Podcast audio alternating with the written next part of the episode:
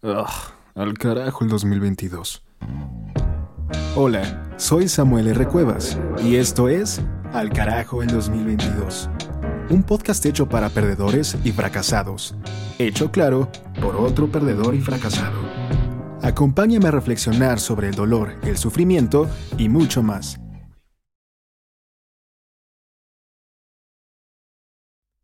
Hola, y bienvenidos a este ya cuarto episodio de Al carajo el 2022. Nos acercamos a la recta final de este podcast y con ello, pues bueno, de este año también. Me gustaría retomar, eh, con base a lo hablado en el episodio pasado, que el punto es encontrar buenos valores y parámetros. Como resultado, el placer y el éxito surgirán naturalmente. Estos son efectos secundarios de los buenos valores. Pero, ¿cómo definir buenos y malos valores? Bueno, los buenos valores se basan en la realidad, son socialmente constructivos y son inmediatos y manejables. Los malos valores son supersticiosos, son socialmente destructivos y no son inmediatos o manejables. Algunos valores sanos pueden ser la honestidad, la innovación, la vulnerabilidad, respetarse a sí mismo, la humildad y la creatividad. Algunos valores malos y enfermizos serían ser dominante a través de la manipulación o la violencia, sentirse bien todo el tiempo, siempre ser el centro de atención, no estar solo, caerle bien a todo el mundo, etc. La gente a la que le aterra lo que otros piensen de ella, en realidad, se aterroriza del reflejo de todas las cosas horribles que piensa sobre sí misma. Los valores buenos y sanos se alcanzan de manera interna, te involucran con el mundo como es, en vez de como quisieras verlo tú. Los malos valores por lo general dependen de eventos externos. Como tal, los valores giran alrededor de la priorización. La cuestión aquí son tus prioridades. ¿Cuáles son los valores a los que les das prioridad sobre todo lo demás y que por ende influencian tu capacidad de decisión más que cualquier otra cosa? tenemos la enorme dicha de permitirnos repriorizar. La llamada mejora personal sucede cuando priorizas mejores valores y eliges cosas mejores a las cuales darles tu atención, porque cuando lo haces tienes mejores problemas, y cuando tienes mejores problemas, bueno, tienes una mejor vida. En este episodio y lo que resta del podcast, hablaremos ahora de cinco valores disruptivos, los más benéficos que alguien podría adoptar son poco convencionales e incómodos, pero son capaces de cambiar la vida si así uno lo elige. Comencemos por el valor número uno. Siempre decides algo. A veces la única diferencia entre un problema doloroso o sentirte con poder es la percepción de que nosotros escogimos, que somos responsables de ello. Cuando sentimos que elegimos nuestros problemas, nos sentimos con poder cuando pensamos que los problemas nos cayeron contra nuestra voluntad, nos sentimos victimizados y miserables. Hablemos de la elección. Si nosotros mismos no podemos superar nuestros propios problemas, ¿cómo podríamos esperar tener la energía para ayudar a los demás con los suyos? Permíteme contarte ahora la historia de un hombre llamado William James con demasiados problemas de salud y familiares que simplemente me limitaré a decir que su vida era una completa mierda. Una noche, William cayó en una gran depresión y empezó a considerar la idea de quitarse la vida. Sin embargo, en un momento, mientras leía unas conferencias del filósofo Charles Peirce, decidió hacer un pequeño experimento. Pasaría un año completo creyendo que era 100% responsable de todo lo que ocurriera en su vida, lo que fuera durante ese periodo haría todo lo que estuviera en su poder para cambiar sus circunstancias, sin importar la probabilidad de fracasar. Si nada mejoraba en ese año, bueno, entonces sería obvio que en verdad no tenía poder sobre las circunstancias de su alrededor y entonces se quitaría la vida. ¿Qué pasó al final? te preguntarás. William James consiguió convertirse en el padre de la psicología estadounidense. Tras varios logros y reconocimientos, James se refería a su pequeño experimento como su renacimiento, y a éste le daría el crédito de cada logro sucesivo en su vida. hay un simple detalle del que se deriva toda mejora personal y todo crecimiento. La comprensión de que somos, individualmente, responsables de todo en nuestras vidas, sin importar las circunstancias externas. No siempre controlaremos lo que nos sucede, pero siempre elegiremos cómo interpretar lo que nos sucede, lo que nos generamos y cómo respondemos a ello. Ya sea que lo reconozcamos de manera consciente o no, siempre somos responsables de nuestras experiencias. Es imposible no serlo.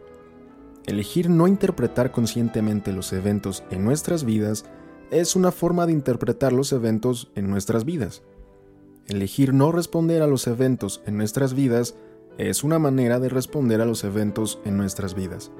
Incluso si te atropella un coche lleno de payasos y encima te caga un perro, sigue siendo tu responsabilidad interpretar el significado del evento y elegir la respuesta. Nos guste o no, siempre adoptamos un papel activo en lo que ocurre dentro de nosotros y a nosotros. Siempre estamos interpretando el significado de cada momento y de cada situación. Siempre elegimos los valores sobre los que nos desenvolvemos y los parámetros con los que evaluamos todo lo que nos sucede. A menudo un mismo evento puede ser bueno o malo dependiendo del parámetro que elijamos usar. El punto es que siempre estamos eligiendo, tanto si lo reconocemos como si no, siempre. Todo se resume a cómo, en realidad, no existe tal cosa como que te importe un carajo. Es imposible. A todos nos tiene que importar algo, ya lo hemos mencionado antes. Que te importe un carajo todo es darle importancia a algo. Las verdaderas preguntas son, ¿A qué elegimos darle importancia? ¿Sobre qué valores estamos eligiendo basar nuestras acciones? ¿Qué parámetros elegimos para evaluar nuestra vida? ¿Son estas buenas elecciones? ¿Buenos valores y parámetros? Existe, en este tenor de la elección, una falacia sobre la responsabilidad y la culpa. Existe una frase conocida por todos y muy de moda en las historietas de superhéroes que dice, un gran poder conlleva una gran responsabilidad. Se repite mucho, por lo general irónicamente y después de siete cervezas. Es de esos lemas perfectos que te hacen parecer inteligente, pero te dice lo que básicamente ya sabemos, incluso si no lo habíamos considerado antes. Es cierto, pero hay una mejor versión de este concepto. De hecho, es más profunda y todo lo que tienes que hacer es invertir los sustantivos. Una gran responsabilidad conlleva un gran poder. Mientras más elijamos aceptar la responsabilidad de nuestras vidas, más poder tendremos sobre ellas. Aceptar la responsabilidad de nuestros problemas es, entonces, el primer paso para resolverlos. Elegimos también sin darnos cuenta los valores que nos lastiman. Mucha gente duda al hacerse responsable de sus problemas porque cree que ser responsable de sus problemas significa también tener la culpa de estos. La responsabilidad y la culpa a menudo aparecen juntas en nuestra cultura, pero no son lo mismo. Si te pego con mi auto es mi culpa y quizás soy legalmente responsable de resarcir el daño de alguna forma. Incluso si pegarte con mi coche fue un accidente, sigo siendo responsable. Esta es la forma en la que la culpa actúa en nuestra sociedad. Si te equivocas, debes hacer algo para remediarlo. Y así debería ser. Pero también hay problemas que no son nuestra culpa y aún así somos responsables de ellos. Somos responsables de las experiencias que a veces no son nuestra culpa. Esto es parte de la vida. Culpa es tiempo pretérito. Responsabilidad es tiempo presente. La culpa resulta de las elecciones que se han hecho la responsabilidad deriva de las elecciones que estamos haciendo en este momento, en cada segundo del día. Tú estás eligiendo escuchar esto. Eliges pensar en los conceptos. Estás eligiendo aceptar o desecharlos. Puede ser mi culpa que creas que mis ideas son sosas, pero tú eres responsable de llegar a tus propias conclusiones. Existe una diferencia entre culpar a alguien más por tu situación y que la persona en realidad sea responsable de tu situación. Nunca nadie es responsable de tu situación más que tú. Mucha gente puede tener la culpa de tu infelicidad, pero nadie jamás será responsable de tu infelicidad más que tú. Lo anterior obedece a que tú siempre puedes elegir cómo percibes las cosas, cómo reaccionas ante ellas, cómo las valoras. Siempre puedes elegir el parámetro con el que evaluarás dichas experiencias. Pongamos un ejemplo. Si tu pareja te engaña con alguien y sientes como si recibieras 253 puñetazos en el estómago, te sientes miserable, le ruegas que vuelvan y haces todo lo que los exnovios hacen, jamás podrás controlar sus emociones o acciones. Aunque tu pareja tenga la culpa de cómo te sientas, nunca será responsable de cómo te sientas, solo tú. Después de ciertas lágrimas y algunos tragos, comenzarás a comprender que, aunque te haya lastimado y fue culpable de ello, ahora es tu responsabilidad hacerte feliz a ti mismo de nuevo. Tu pareja nunca regresará a arreglar tu mundo, requieres arreglarlo tú mismo. Eres responsable de tus propias emociones. A veces requerimos aprender a la mala que, si la gente en nuestras relaciones es egoísta y sus acciones nos lastiman, es porque muy probablemente nosotros también lo hagamos, solo que no nos hemos percatado de ello.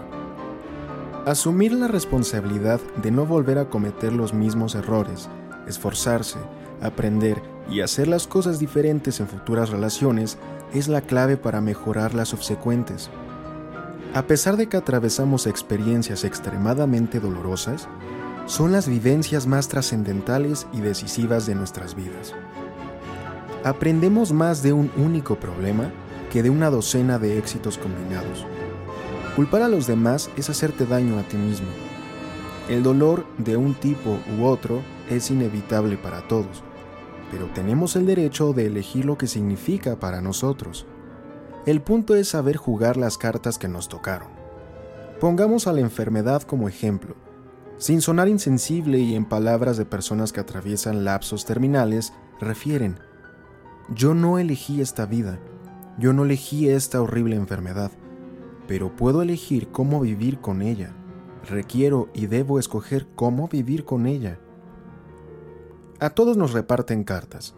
A algunos nos tocan mejores cartas que a otros, es verdad. Y si bien es fácil obsesionarnos con las cartas que tenemos y sentir que nos tocó una pésima partida, el juego real consiste en las elecciones que hacemos con esas cartas, los riesgos que decidimos tomar y las consecuencias con las que elegimos vivir.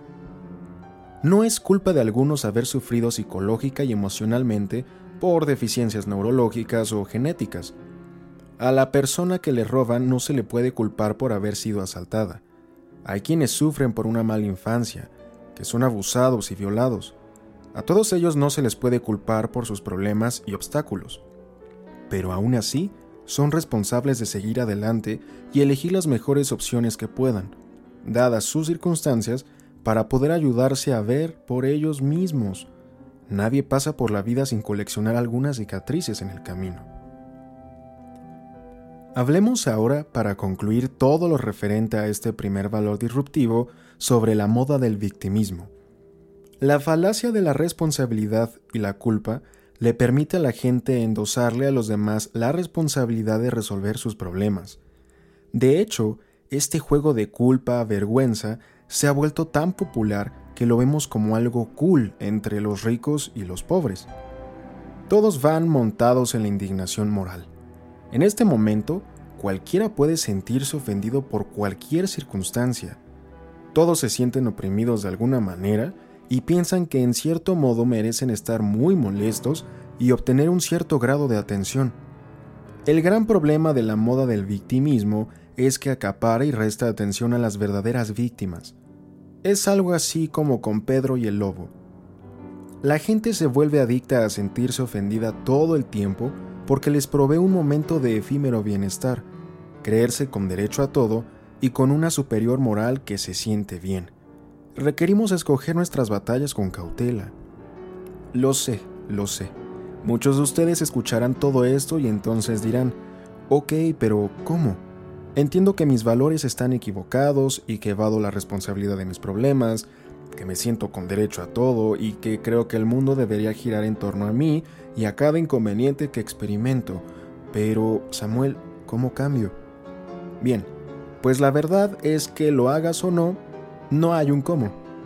Tú ya estás eligiendo, a cada momento del día. eliges a qué le das importancia, así que el cambio es tan sencillo como elegir darle importancia a algo diferente. En realidad, sí, es así de simple, solo que no es para nada fácil. No lo es porque te sentirás como un perdedor, como un fraude y como un tonto al principio. Te molestarás con todos en el proceso. Todos estos serán efectos secundarios de cambiar tus valores de cambiar a qué le estás dando importancia, pero son inevitables. Te sentirás inseguro, pues desechar un valor en el que has confiado por años te desorientará. Te sentirás fracasado, pues has dedicado la mayor parte de tu vida a medirte y evaluarte con relación a ese valor. Encontrarás rechazo, pues muchas relaciones en tu vida se construyeron alrededor de los valores que has mantenido. Aunque sean dolorosos, estos efectos secundarios son necesarios, pues te permiten elegir lo que realmente vale la pena, elegir cosas mucho más importantes y valiosas donde poner tu energía. Conforme reorganices tus valores, te encontrarás con rechazo tanto interno como externo. Sobre todo te sentirás inseguro, te preguntarás si lo que haces está mal. Pero como veremos más adelante, eso es una buena señal. Finalmente, me gustaría dejarte esta pequeña frase. Si algo te molesta, si algo no te agrada, quítale el único poder que tiene, tu atención. Feliz Navidad en este año 2022.